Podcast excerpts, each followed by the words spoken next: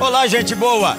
Quem fala aqui é o pastor Jeremias Pereira, da oitava Igreja Presbiteriana de Belo Horizonte. Você que está aí me escutando agora ouvirá uma mensagem substância da palavra de Deus. Vai ser uma bênção para o seu coração. Estamos orando para que você seja edificado e para que você tenha um renovo na sua fé e na sua caminhada junto com o nosso Senhor Jesus Cristo. Deus o abençoe e guarde, em nome de Jesus. 1 Coríntios 15, com o pastor Luiz na tela. Liga, liga sua Bíblia, abra sua Bíblia. Vamos com o pastor Luiz. Tudo, é até 11. Até 11, irmão, por favor. Tá. Vamos lá, 1 Coríntios 15, 1. Irmãos, venho lembrar-lhes o evangelho que anunciei a vocês, o qual vocês receberam e no qual continuam firmes. Por meio dele, vocês também são salvos, se retiverem a palavra, assim tal como eu preguei a vocês, a menos que tenham crido em vão. Antes de tudo, entreguei a vocês o que também recebi, que Cristo morreu pelos nossos pecados, segundo as Escrituras e que foi sepultado e ressuscitou ao terceiro dia, segundo as Escrituras, e apareceu a Cefas e depois aos doze. Depois foi visto por mais de quinhentos irmãos de uma só vez, dos quais a maioria ainda vive, porém alguns já dormem. Depois foi visto por Tiago e mais tarde por todos os apóstolos. Por último, depois de todos, foi visto também por mim, como, como por um nascido fora de tempo porque eu sou o menor dos apóstolos e nem mesmo sou digno de ser chamado apóstolo, pois persegui a igreja de Deus. Mas pela graça de Deus sou o que sou, e a sua graça que me foi concedida não se tornou vã. Pelo contrário, trabalhei muito mais do que todos eles. Todavia, não eu, mas a graça de Deus comigo. Portanto, seja eu ou sejam eles, assim pregamos e assim vocês creram.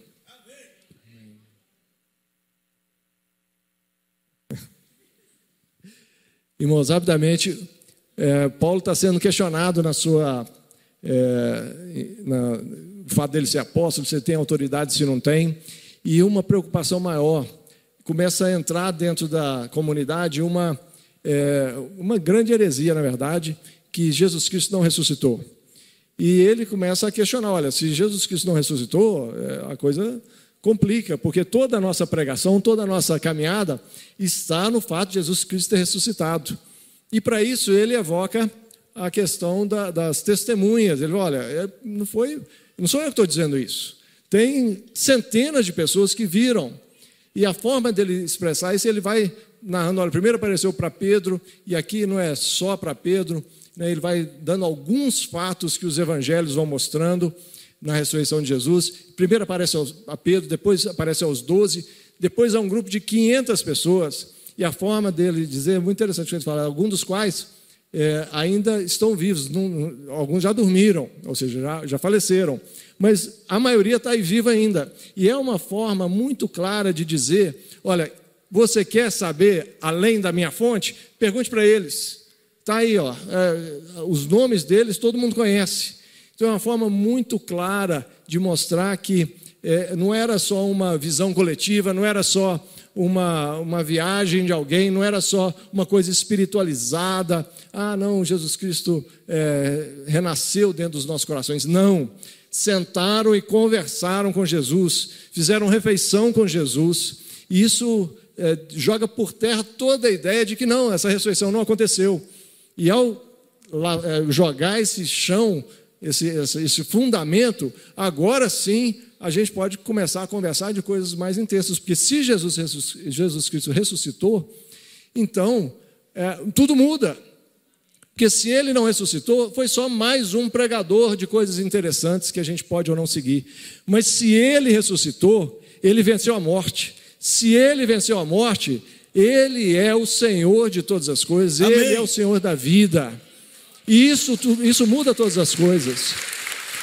Isso é verdade. O que ele está querendo dizer é, é verdade, vocês não precisam só acreditar porque eu estou falando, é só sair conversando com centenas de pessoas que sentaram com Jesus, e essa é a verdade. E a partir daí ele vai falando da nossa ressurreição, a partir do verso 12, ele vai trabalhando a nossa ressurreição. O pastor Jeremias tinha comentado comigo sobre é, aqui mais cedo sobre essa expressão, os doze.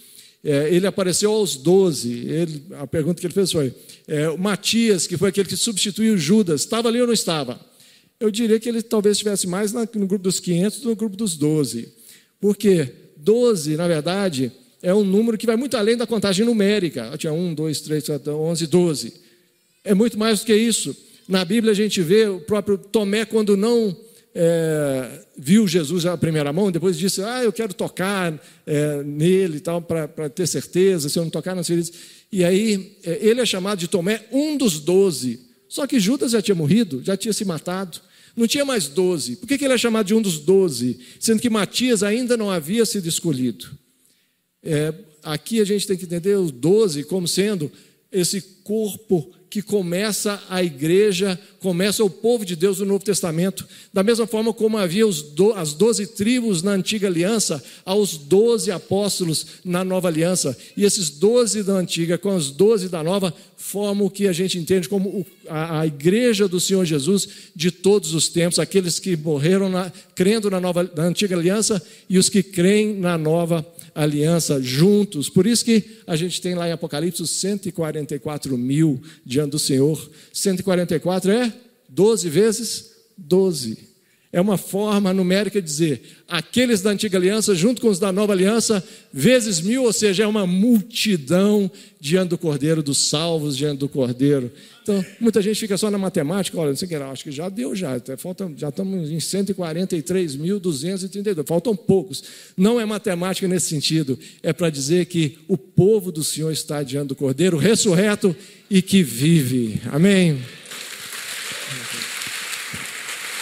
Aí vamos embora, né, gente boa? Você não sabe, mas essa construção aqui começou em 1990. Os que têm, quem tem mais de 42 anos na oitava, levanta a mão. Mais de 42 anos. Que é, não é de idade, não, que está aqui na oitava. 42 anos que está na oitava. Tem um irmão na galeria. Mais de 42 anos aqui. Só, Douglas tem quantos? 41. Quem tem mais de 45 anos aqui na oitava? Então, quem tem é, de 90 para cá são quantos anos? Vamos, gente. 33. Quem tem mais de 33 anos na oitava? 33 para cima, levanta a mão.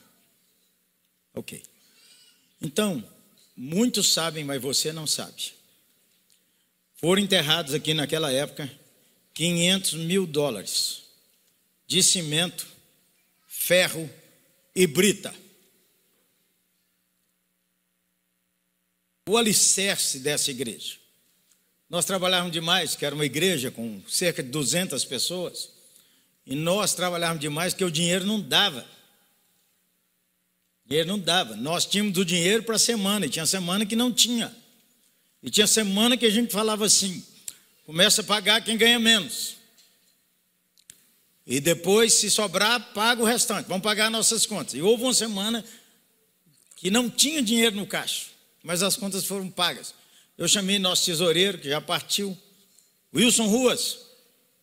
Eu falei, varão, não tinha dinheiro a semana passada, como é que pagou as contas? Ele falou, um irmão emprestou. O irmão era ele. O irmão era ele, que tirou o dinheiro da conta dele, pagou a mão de obra, comprou o material daquela semana e disse: Deus abençoará, pastor. Então, um dia eu vim aqui, eles estão cavando os tubulões. Nós já tínhamos seis tubulões de oito metros. E o engenheiro falou comigo assim: Pastor, nós temos que cavar mais cinco tubulões de 11 metros, por um e meio. Falei, irmão, aí não dá. Não dá. Vocês estão levando dinheiro demais. Eu quero ver subir, irmão. Quero ver, ué. Só passa aqui toda semana, só buraco para baixo. Quero ver subir, irmão. Para animar nosso povo que o trem está subindo. Aí ele perguntou para mim assim: o que, que o senhor quer lá em cima? Eu falei: ah, eu quero escola dominical, criança correndo, brincando, aula bíblica, jovens, adolescentes. E eu quero lá em cima mais de mil pessoas pulando e batendo palma. Ele falou: é. Se nós não fizermos o que eu estou falando com o senhor, quando eles começar a pular e bater palma, o prédio pode trincar. Eu falei: faz mais três, irmão, mais três. Nós temos mais de oito tubulões lá embaixo, fora os de oito metros, com onze metros para baixo, um e meio assim, para aguentar. O alicerce tem que ser bom. Se o alicerce não for bom, sua vida está trincada. O alicerce de sua fé é Cristo morto, crucificado, sepultado e ressuscitado. Olha o texto da Bíblia. O texto na tela para mim, irmão. O texto de 1 a 11 é um texto que dizem os maiores estudiosos do hebraico que esse é um texto que era comum. Qual era a acusação? Cristo não ressuscitou, como o pastor Luiz nos falou, e os apóstolos construíram essa história para formar uma religião. O mesmo debate está hoje na universidade. O mesmo debate está hoje na mídia. O mesmo debate está hoje nas escolas liberais, onde não acredita que a Bíblia é a palavra de Deus, e o mesmo debate está com alguns dos brutais da internet que estão advogando que o mundo ficou moderno e que a Bíblia tem que atualizar para atrair o mundo. Por enquanto, eu não quero que você fique falando, mas que bobagem. Não, estou dizendo que você tem que ter um alerta. O desafio da ressurreição foi ontem e é para todas as gerações da igreja. Então nós começamos aqui, e vou com paciência, porque quarta-feira nós vamos continuar olhando a vida de José, como é que José aponta para a crucificação e para a ressurreição. A Bíblia é sobre Cristo. Tudo na Bíblia é sobre Cristo. O pastor Luiz diz que nós temos 144 mil. A velha aliança, quem é? Antes de Cristo para trás. Hebreus capítulo 11. Pela fé, esperam uma cidade cujo fundamento é Cristo. Esperaram, Cristo veio, mas eles não foram aperfeiçoados, Hebreus 11, sem nós. Por quê? Vai juntar. A velha aliança e a nova aliança, que é o pacto da graça. Põe o verso 11 para mim, um, um para mim, por favor. Na tela o verso 1. O evangelho que vos anunciei, o qual viste, no qual ainda perseverais. Por quê? Muitos crentes desviaram do evangelho que Cristo ressuscitou. Muitos crentes hoje estão advogando, tudo é pelo amor.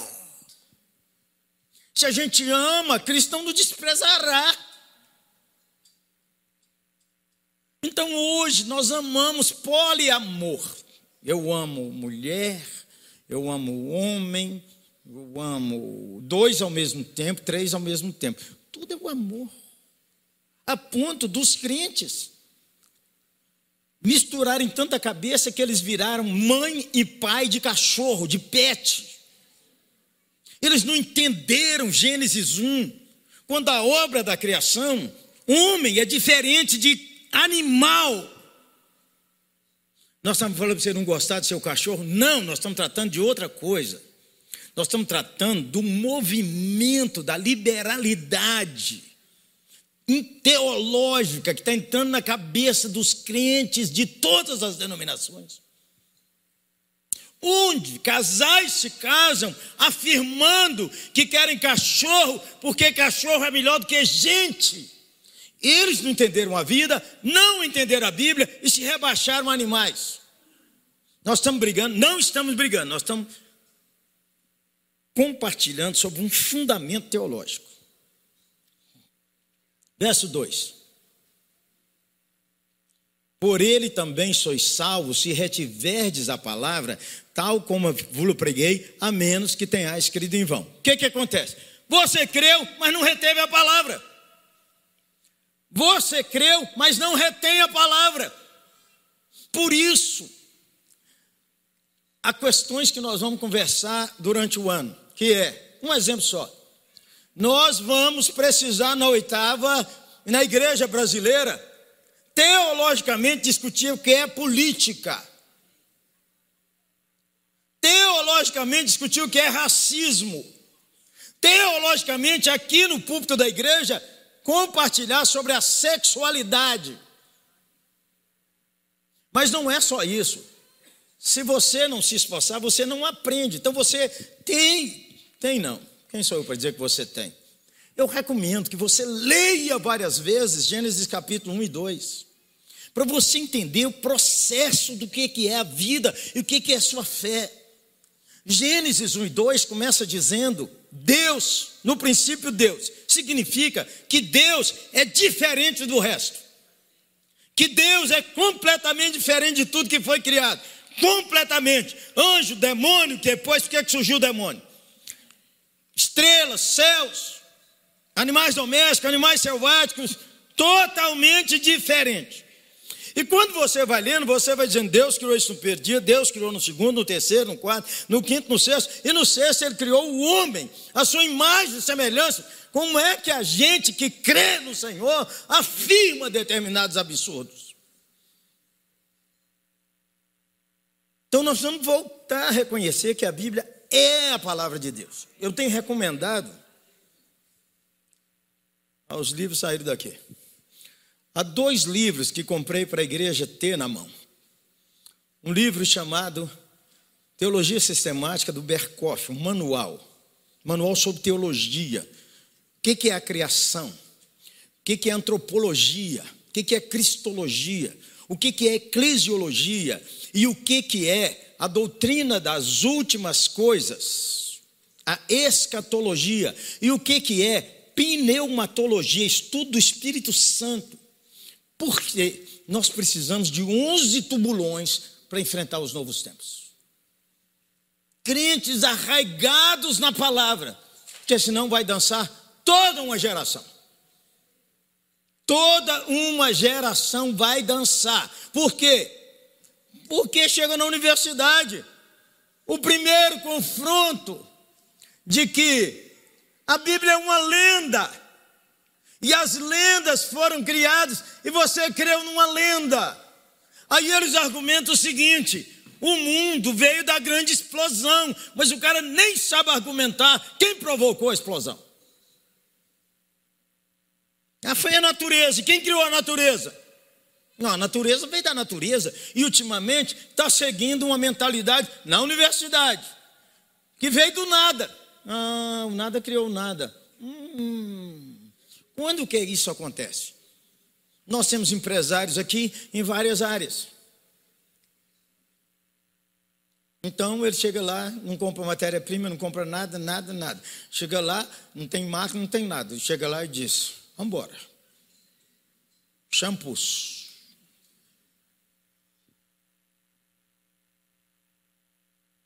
Outra coisa, precisa raciocinar. Precisa fazer perguntas. Ô, oh, varão, aqui, ó futuro pastor da igreja, nevou. Rafa, meu sobrinho.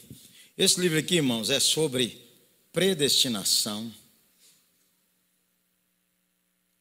Existe ou não existe? É uma doutrina básica. Graça irresistível. Todo pecador vai converter. Todo pecador que Deus escolheu vai converter. Vai.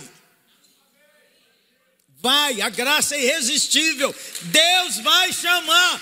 Que hora? Não sei. Quantas vezes você e eu precisamos pregar para uma pessoa converter? Eu não sei. E ainda que ele diga convertido, eu vou pregar para ele arrepender dos seus pecados e crer que Jesus morreu pelos pecados e que ele ressuscitou e que ele voltará. Esse é o livro que eu falei, o livro sobre o manual da doutrina.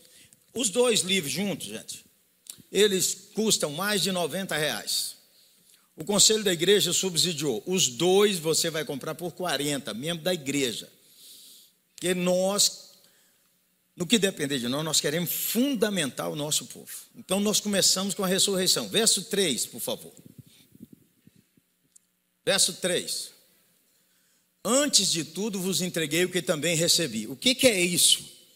Isso é uma expressão cunhada aí é estudos do primeiro século. Essa carta aos Coríntios foi escrita no ano 54, cerca de 24 anos depois que o Senhor Jesus ressuscitou. Então, essa é uma expressão que era repetida entre os irmãos, um resumo, não tinha nada escrito ainda. Então, eu vou te ensinar sobre quem é Cristo.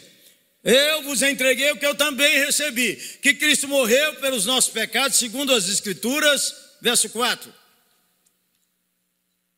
E que foi sepultado e ressuscitou ao terceiro dia, segundo as Escrituras. O Evangelho não é. Você tem que se esforçar para melhorar. O Evangelho não é. é você tem que ter força de vontade para seguir a Cristo. O Evangelho não é você tem que ser mais forte para obedecer a palavra de Deus. O Evangelho não é isso. O Evangelho é fé no Senhor Jesus Cristo e pronto.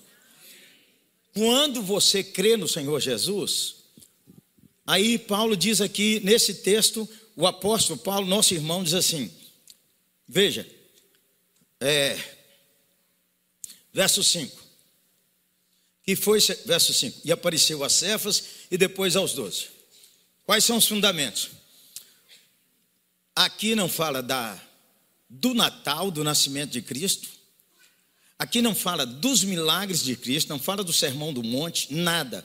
O ponto fundamental do Evangelho é que Cristo morreu ele recebeu a ira de Deus, ele é a promessa de toda a velha dispensação, ele é aquele que salvará o seu povo dos pecados dele.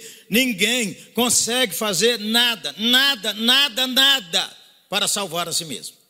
Então voltamos aos fundamentos. Que Deus criou perfeito, capítulo 2. No capítulo 3 de Gênesis, você que recebeu a palavra do Senhor, tem que ler Gênesis com reverência. Porque no capítulo 3 diz por que, que a humanidade anda nessa confusão. Por um ato de desobediência de Adão e Eva, porque quando Eva comeu o fruto, Adão estava do lado dela. E Adão, como marido, poderia ter dito: Não coma que estamos desobedecendo a Deus. Tomou e comeu e deu ao seu marido. Por que é que então a raça humana é tão violenta? Por que, que a raça humana, o pai estupra criança? A guerra é feita por causa de dinheiro. Poderosos querem mais poder por causa de dinheiro. Toda a gama de pecado sexual, de mentira, de ódio. Por que, que isso aconteceu? Gênesis 3 você tem que ler com reverência. De Gênesis 3 até Apocalipse 21, só confusão. Você vai ler na Bíblia, a guerra é morte, a guerra é morte, a guerra é morte. Então os crentes ficam assim, não conhecem a Bíblia, eles ficam tudo tonto. Ai, pastor, estamos vivendo os últimos tempos. Ai, meu Deus, do jeito que as coisas estão acontecendo. Jesus já está voltando. Ai, Jesus, volta logo, volta logo, volta logo. Ai, meu Deus, ninguém vai aguentar. Ei, acalme-se. Acalme-se. Os últimos tempos começaram quando o Senhor Jesus ressuscitou. E os últimos tempos acabarão quando ele voltar. Estamos nos últimos tempos. É porque se você der um Google e procurar o que é está acontecendo no Sudão, o que é está acontecendo no Congo, o que é está acontecendo na China, escreve lá, você viu a guerra da Ucrânia. A guerra da Ucrânia, com o mundo globalizado, o que, que aconteceu? Começou a guerra da Ucrânia. O que, que aconteceu? Todo o mercado humano quebrou, porque o petróleo subiu imediatamente por causa do mundo globalizado. Então nós temos uma cabeça pequena demais. Às vezes. Calma, gente, vamos conhecer melhor a Bíblia. Nós estamos vivendo os últimos tempos, mas não começou na eleição, não começou no governo passado, não começou 42 anos atrás. Os últimos tempos não começaram no governo Collor. Estou falando do governo Collor, porque é que nós começamos a construir aqui? Nós tínhamos feito uma reserva. Quando nós compramos lote, a inflação era 80% numa queda de braço dos nossos presbíteros com o comprador, nós falamos, nós só damos a metade. Não tinha um Minas Shopping, não tinha Ormi, não tinha nada aqui. Era um antigo matador aqui por perto. Na queda de braço, um dos presbíteros disse, nós só damos a metade. Mas ele tinha autorização para dar tudo. Nós só damos a metade. O homem disse, não, metade, agora, hum, metade. Dentro de um mês nós damos o resto todo. O dinheiro que sobrou, que nós aplicamos, quase deu para pagar tudo. Só que duas semanas depois, que nós tínhamos comprado esses três lotes, lançou o Minas Shopping e lançou o Ouro Minas. O homem me ligou e disse, pastor, o senhor que assinou o contrato de compra e venda foi, foi eu mesmo. Eu quero comprar aqueles lotes de volta. Eu pago o que o senhor pagou, o que o senhor deve mais. Eu falei com ele, irmão, nós só compramos, nós não vendemos.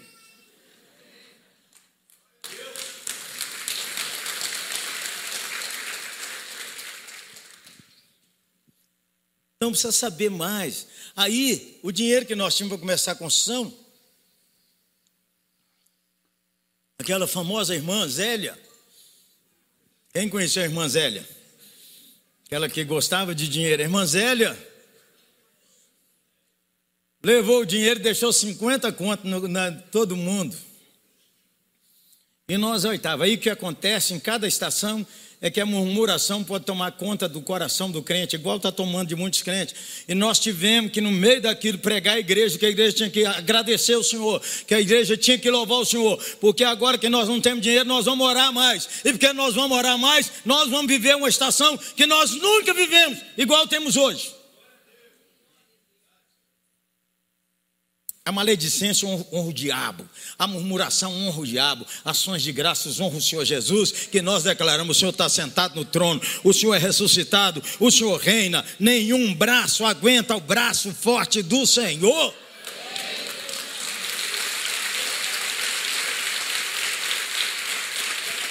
Então, na descrição de Paulo, ele está dizendo: olha, aconteceu um fato histórico em Jerusalém. Ó, oh, você não desespera, não. Tem uns crentes aqui da nossa igreja que quando dá meio dia e meio, eles acham que o mundo vai acabar e eles começam a ir embora. Só vai embora depois que o culto acabar.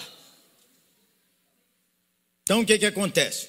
Duas ilustrações e duas aplicações para terminar. Primeiro, se você e eu passássemos no Monte das Oliveiras, no ano 30, tem três crucificados. Quem não conhece nada, pergunta assim: o que está acontecendo lá? Três bandidos. Como é que é, como é, que é aquilo lá? Os do meio eu sei, são tudo ladrão. Tem que morrer mesmo. E aquele lá é um preso político. Político é. Ele anda dizendo que ele é o rei. E você sabe, quando alguém se levanta contra a política, a revanche, o ódio é brutal. Mandaram matar, porque disseram, aclamaram ele rei de Israel. Pilatos disse, Aí você tem que entender um pouquinho da política lá, por isso que tem que estudar. Os romanos dominavam, Herodes dos dias de Jesus, num combinado com César, era o dono de toda a Palestina, aquele que recebeu os reis magos e que mandou matar as crianças. Depois, quando ele estava perto de morrer, ele dividiu o reino dele com alguns dos seus filhos. Inclusive, a Judéia era um dos seus filhos. Mas César não gostou daquele e mandou um representante de Roma, que é Pilatos. Mas na Judéia era Herodes o tetrarca. Era festa da Páscoa, Herodes veio da Galileia, Pilatos veio da Galileia, que o clima era melhor, e da beira de, da praia de Cesareia, Aí a parêntese, vamos lá em abril, vamos lá para você ver em abril, vão comigo. Fechou parêntese. Pilatos veio porque é tempo de convulsão, que a festa da Páscoa tem muita gente. quando falar com Jesus. Esse é o que anda agitando a Judéia, dizendo que é o rei dos reis. E ele começou na Galileia. Pilatos disse: opa, não vou entrar nessa confusão, não. Manda levar ele para Herodes. Herodes, que você lembra, mandou matar João Batista, o tempo inteiro da política dele na Galileia, ele queria encontrar Jesus para ver um milagre de Jesus. Tem que ler o Evangelho. E diz a palavra de Deus que naquele dia, Pilatos e Herodes se reconciliaram. Muita gente que é contra o outro, reconcilia para ser contra o outro. A vida inteira. Eles não concordam, não, só concordam que é contra. Volta lá, isso está na hora de ir embora. Então lá. Ó, o menininho que está com fome pode levar. Põe o texto aí para mim, irmão. Verso 6. Ah, o 5.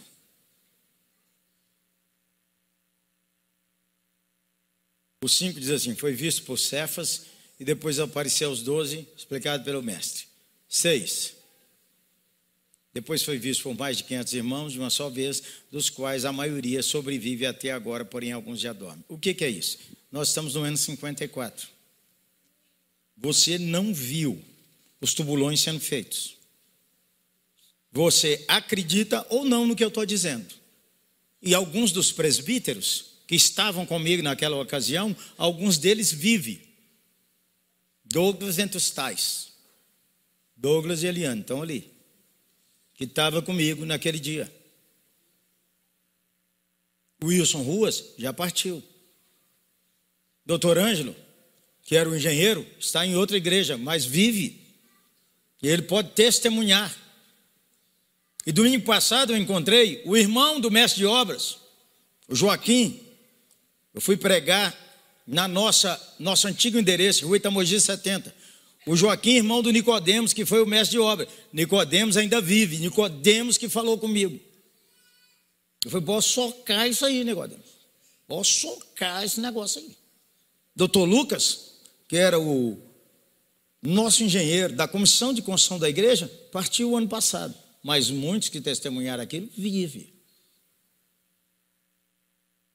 Luiz Rosas, que estava lá no som, no culto das nove, vive. O que, que eu estou dizendo para você? É que há certas coisas que você acredita ou não acredita. Na vida é assim. Mas no Evangelho é assim. O fundamento do Evangelho é que 500 irmãos viram de uma vez. Entre os 500 irmãos, quem está? Maria Madalena, Maria, mãe de Tiago, Maria, mãe de Jesus, está lá Bartolomeu, está lá Estevão, está lá Felipe, estão lá os primeiros diáconos. Todos eles viram. Está lá Barnabé, está lá Maria, irmã de Barnabé, que tem uma casa grande em Jerusalém. Todo mundo entre os 500 que viu de uma vez. Alguns deles, você quer saber? Vai lá em Jerusalém conversar com eles. E alguns deles, por causa de comércio, estão tá morando em Corinto. O fundamento da nossa fé é a ressurreição de Jesus. A ressurreição de Jesus e agora para fazer duas aplicações. Primeiro, só de ter esse argumento que Jesus é histórico, histórico é os documentos da Bíblia. É, qual a diferença de documento de prova histórica e prova é, de laboratório? É, que se você for no laboratório e tirar o seu sangue, o resultado sai colesterol alto, açúcar alto, isso aqui, isso aqui. Mas e a prova histórica? É confiável esses documentos? Essa Bíblia é confiável?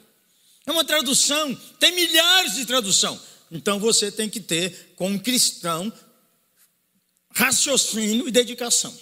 Primeiro, os manuscritos são confiáveis? Então, pergunta um. Os manuscritos originais, eles não existem. Nós temos duas mil, três mil cópias. Quem quiser pode assistir duas lives que eu fiz nas duas últimas semanas e vou fazer a terceira com o doutor Oswaldo Paião. Oswaldo Paião é o organizador da tradução da Bíblia King James. Então, ele esteve nos grandes museus do mundo, esteve em Jerusalém, onde há documentos do Velho Testamento. E quem for a Jerusalém vai, nós vamos visitar as cavernas de Curã, onde foi descoberta aí no princípio do século passado documentos, cópias dos documentos do quarto século, onde o texto original é literalmente igual ao texto do qual a Bíblia foi traduzida. E antropólogos e aqueles que tratam com documentos antigos afirmam a veracidade do texto. Então nós estamos diante de um texto confiável. Aí, se você não estudar isso, sabe o que, que acontece? O cara fala com você: você estava lá quando Paulo assinou? Aí não raciocina. Pergunta o cara: você estava lá quando o pai te registrou? Seu pai te registrou? Você estava lá? Raciocinar.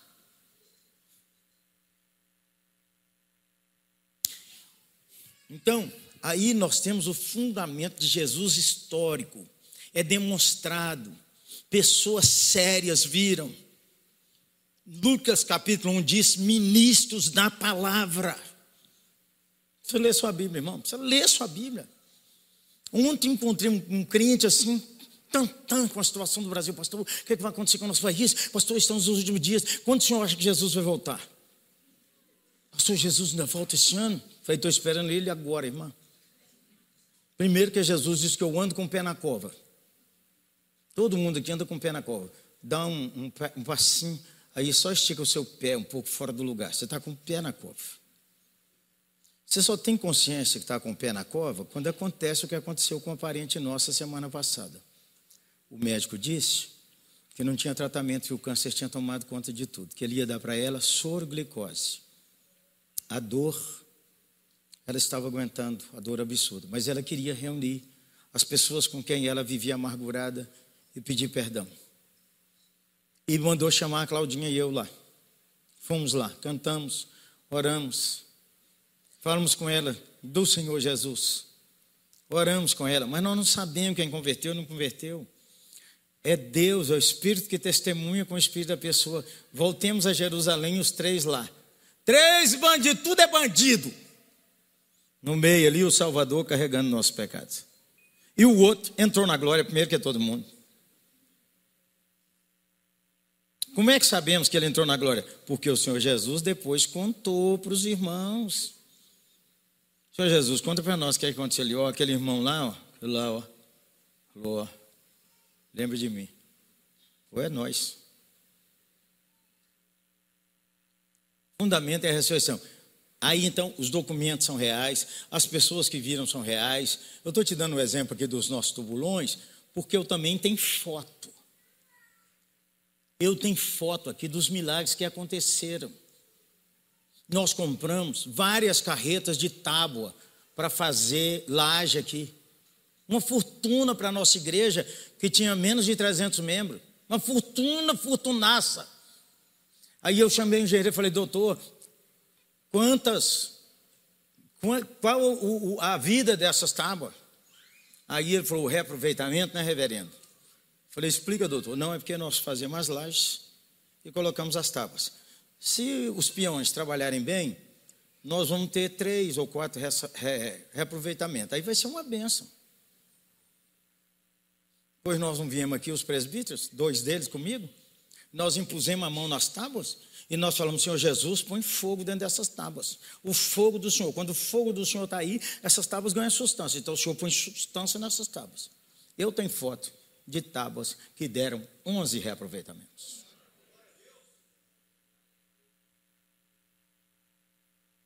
Aprender a orar nas promessas. Você aprender a orar e saber quem é Deus. Você não viu nada disso. Você fala, ah, pastor Jeremias está delirando. É, delírio. Mas nós temos testemunhas oculares. Nós temos Douglas, já era nosso era da comissão de construção, não é isso, Douglas? Eu preciso contar, eu vou reunir em fevereiro a igreja para conversar sobre o futuro.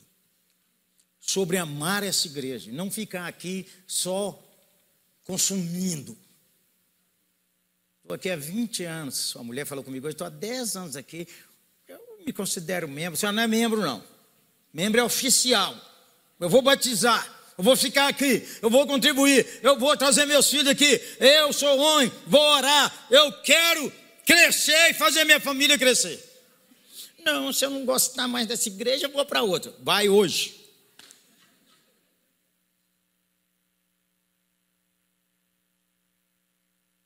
Fundamento é a ressurreição. Mas a ressurreição, só de ter a prova histórica, você precisa de ter algo mais, que é a fé. Sem a fé, você não acredita que Cristo está aqui presente, que Ele está aí perto de você, que quando você ajoelha e olha, Ele é o Emmanuel, Deus conosco, que quando a igreja reúne, Cristo está presente e Cristo é Deus, fora de tudo que foi criado. Quarta-feira conversamos mais sobre isso. Afirme sua convicção na ressurreição de Cristo. Por isso que a Escritura diz: que com a tua boca confessares a Jesus como Senhor e em teu coração creres que Ele ressuscitou dentre os mortos, serás salvo.